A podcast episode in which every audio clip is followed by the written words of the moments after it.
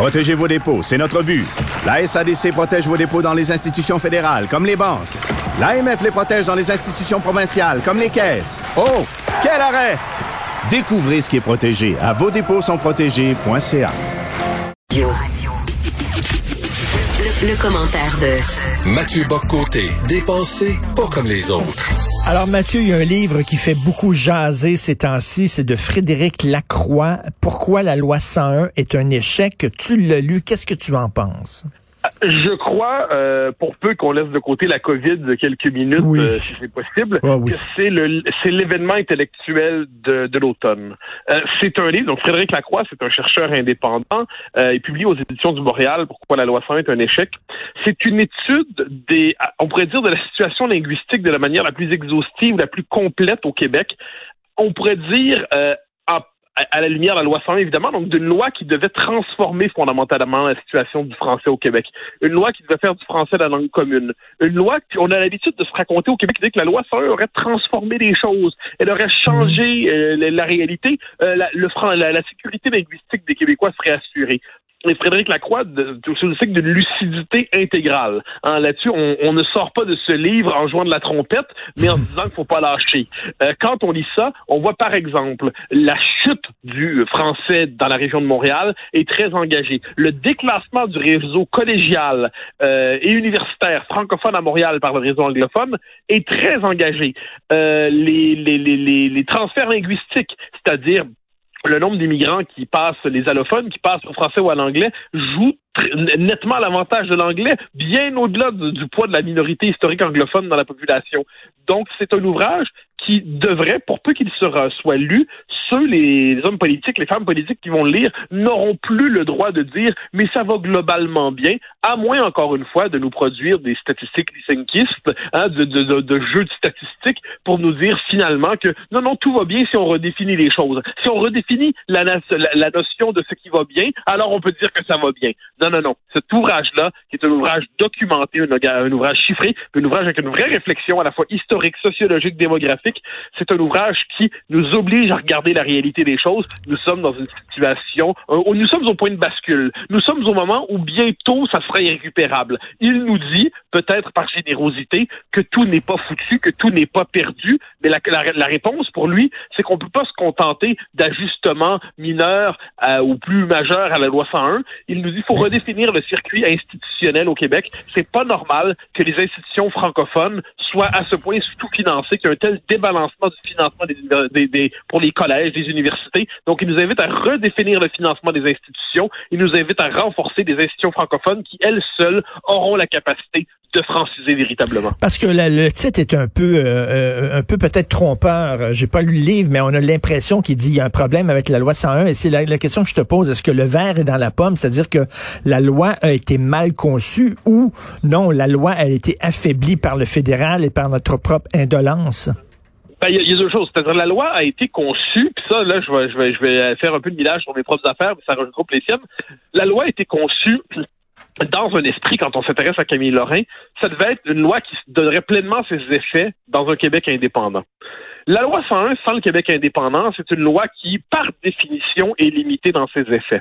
Ensuite, euh, la Croix nous le dit très bien, ça, ça avait été aussi documenté par Éric Poirier, qui est un autre chercheur sur ces questions-là, un juriste. La loi 101 a été systématiquement torpillée par les fédéraux. Et les Québécois, plutôt que d'affronter le fédéral en disant le Québec, enfin plutôt que d'affronter le fédéral en disant non, désolé, nous on décide de maintenir la loi parce qu'on croit qu'elle est d'intérêt vital, on a toujours accepté de la rapetisser, de la réduire, de la diminuer ce qui fait qu'un jour, on a eu Stéphane Dion qui nous a dit que la loi 101 était une grande loi canadienne. Pourquoi? Parce qu'elle avait été canadianisée, elle avait été émasculée, elle avait été désubstantialisée. Donc, puisque c'était maintenant une loi bibelot, hein, une loi folklore, ben, Stéphane Dion pouvait nous dire bravo les enfants, vous avez le droit à votre loi. Et là, Frédéric Lacroix nous montre, et c'est ça qui est parti, il revient aux origines de la loi 101 aussi. Quand quelquefois on nous dit aujourd'hui oui, mais les, francophones ont des services en français, tout va bien. Là, ils disent non, non, non, non, non, c'est pas ça l'objectif de la loi 101. C'est pas qu'on accommode les francophones en leur offrant de temps en temps des services en français s'ils l'exigent et insistent.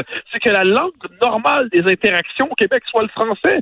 C'est que la langue d'intégration soit le français. Que la langue de de contact des citoyens soit le français. Et aujourd'hui, on a décidé de, presque, je dirais, ça c'est mon, mon, analyse à moi, mais presque sur le mode psychanalytique, on a décidé de réinterpréter à la baisse les attentes de la loi 101 pour ne pas s'avouer qu'elle a échoué. Et qu'est-ce qu'on fait? Ben, on se dit, ben, c'est finalement, pourvu que les francophones soient respectés lorsqu'ils l'exigent dans un commerce, tout va bien. Mais c'était pas ça, la loi 101. Puis la tente de ce basculement linguistique, ben, c'est le Nouveau-Brunswick en 2000. Euh, il nous dit en 2036, là, on va être 69 de langue maternelle française au Québec. Et, si la tendance se maintient, 2036, c'est demain. Si la tendance se maintient, eh ben un jour, on va chanter avec d'autres Mommy Daddy, la fameuse chanson. Oui, oui. Et j'espère qu'on peut recevoir des services en français lorsqu'on rentre dans tes commerces. C'est comme si on nous faisait un cadeau, comme si, regardez, comme, vous comme on est gentil, mais il me semble que c'est le minimum syndical. on est chez nous. Ce que tu dis est fondamental ici, je crois. On est, c'est rendu qu'on est tout heureux qu'on nous reconnaisse ce droit fondamental que de vivre un peu dans notre langue. Puis de la même manière, quand on, voit des certains euh, leaders anglophones nous dire, euh, vous voyez, on a appris le français, on est de bonne foi. Non, mais là, est-ce qu'on se rend compte de l'absurdité de cette phrase-là? Au Québec, on ne devrait pas apprendre le français parce qu'on est de bonne foi. On devrait apprendre le français parce qu'il est nécessaire, parce qu'on n'a pas le choix pour fonctionner dans cette société que de fonctionner en français. Quand on nous présente le français, l'apprentissage du français comme un cadeau, la preuve qu'on la trouve bien belle, la langue française. Puis on a appris, nous aussi, à dire je t'aime en français. Hein? Ça, euh, ça, c'est pas, pas, ça devrait pas être un cadeau fait aux ben francophones, un prix, un prix de récompense, un prix de consolation, un prix de félicitation. C'est bien beau votre langue, on va la parler un petit peu aussi. C'est parce que la langue commune, la par laquelle on fonctionne, la langue par laquelle on a l'ascension sociale. Ça, c'est important, ça. Ça devrait être le français. Frédéric Lacroix nous dit la jeune génération qui capte les signaux qu'on lui envoie. Hein. Tu sais, quand on dit les jeunes euh, sont plus éclairés que tous, un instant, la jeune génération capte simplement les, signaux que la société envoie. Et eh bien, qu'est-ce qu'il remarque? Il y a un passage à l'anglais dans la fréquentation scolaire chez les allophones, mais aussi chez les francophones au niveau collégial. Pourquoi? Parce qu'ils ont compris que la langue de la promotion sociale au Québec, c'est de plus en plus l'anglais. Alors là, est-ce qu'on est, est-ce qu'on veut consentir à ça? Ou est-ce qu'on se dit, euh, ben, on, reprend l'offensive linguistique pour vrai, pas avec des espèces de potions de grand-mère, mais avec une vraie, véritable réforme linguistique. Il nous donne des pistes.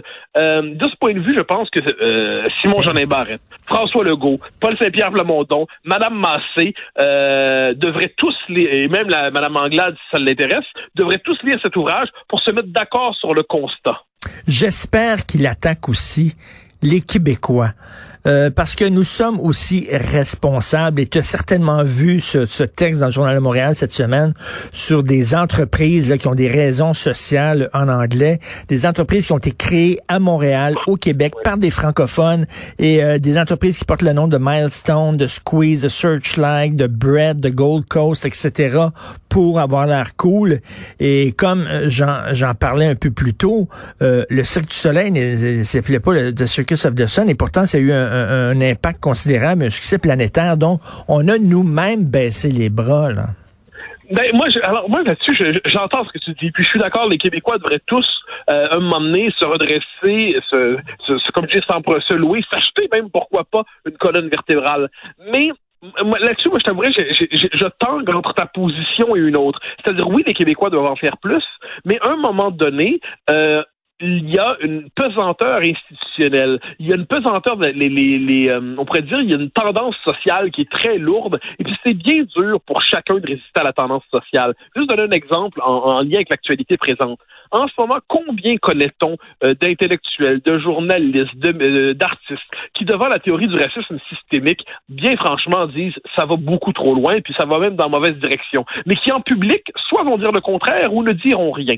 Pourquoi? Pas simplement parce qu'ils sont lâches. Non, non, c'est pas toujours ça. C'est que la pression est telle que pour être capable de circuler en société, il faut envoyer un signal de ralliement idéologique. Mais de la même manière, j'ai l'impression que la pression, mais là, c'est un fois mille, un fois cent mille. La pression est telle pour euh, s'angliciser, surtout dans le milieu des affaires, où on présente l'anglais comme la langue mondiale du succès et ainsi de suite. Euh, sa pression est telle que j'ai l'impression que la tendance institutionnelle décourage la francisation. C'est même, pour, je ferais même une autre comparaison, pour les nouveaux arrivants.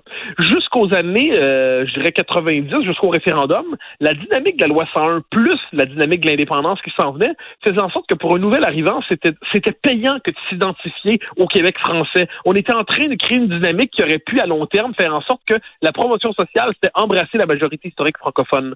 Quand on est dans un Québec vaincu, un Québec diminué, un Québec qui doute de sa langue, mais un Québec dans le Canada, un Québec où le multiculturalisme est sacralisé, un Québec où l'anglais prime sur le français, eh bien, euh, et un Québec euh, américanisé où le racialisme américain pousse à exacerber toutes les différences qui soient.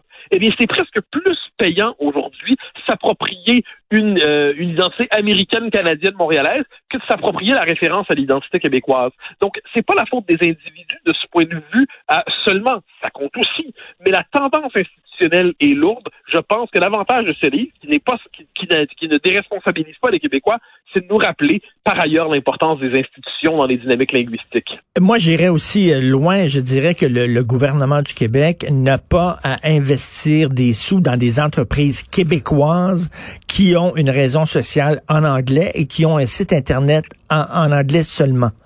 Euh, vous ah, êtes comme ça, on vous donne pas un sou.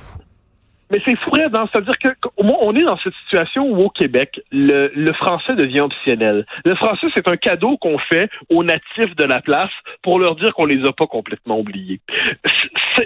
Il faut retrouver cette idée qu'il ne faut pas parler. Il y a une formule de, je, je, je perds le nom de l'auteur quand je veux la dire. Je pense que c'est André Bello qui disait on n'a pas besoin de parler français, on a besoin du français pour parler.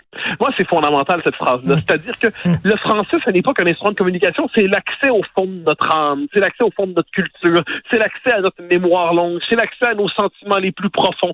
C'est à travers cette langue-là qu'on décrit, euh, qu'on témoigne de notre présence au monde. Plus largement, on pourrait dire qu'au Québec, il faudrait que le français soit simplement nécessaire. Ensuite, si en plus on l'aime, c'est encore mieux.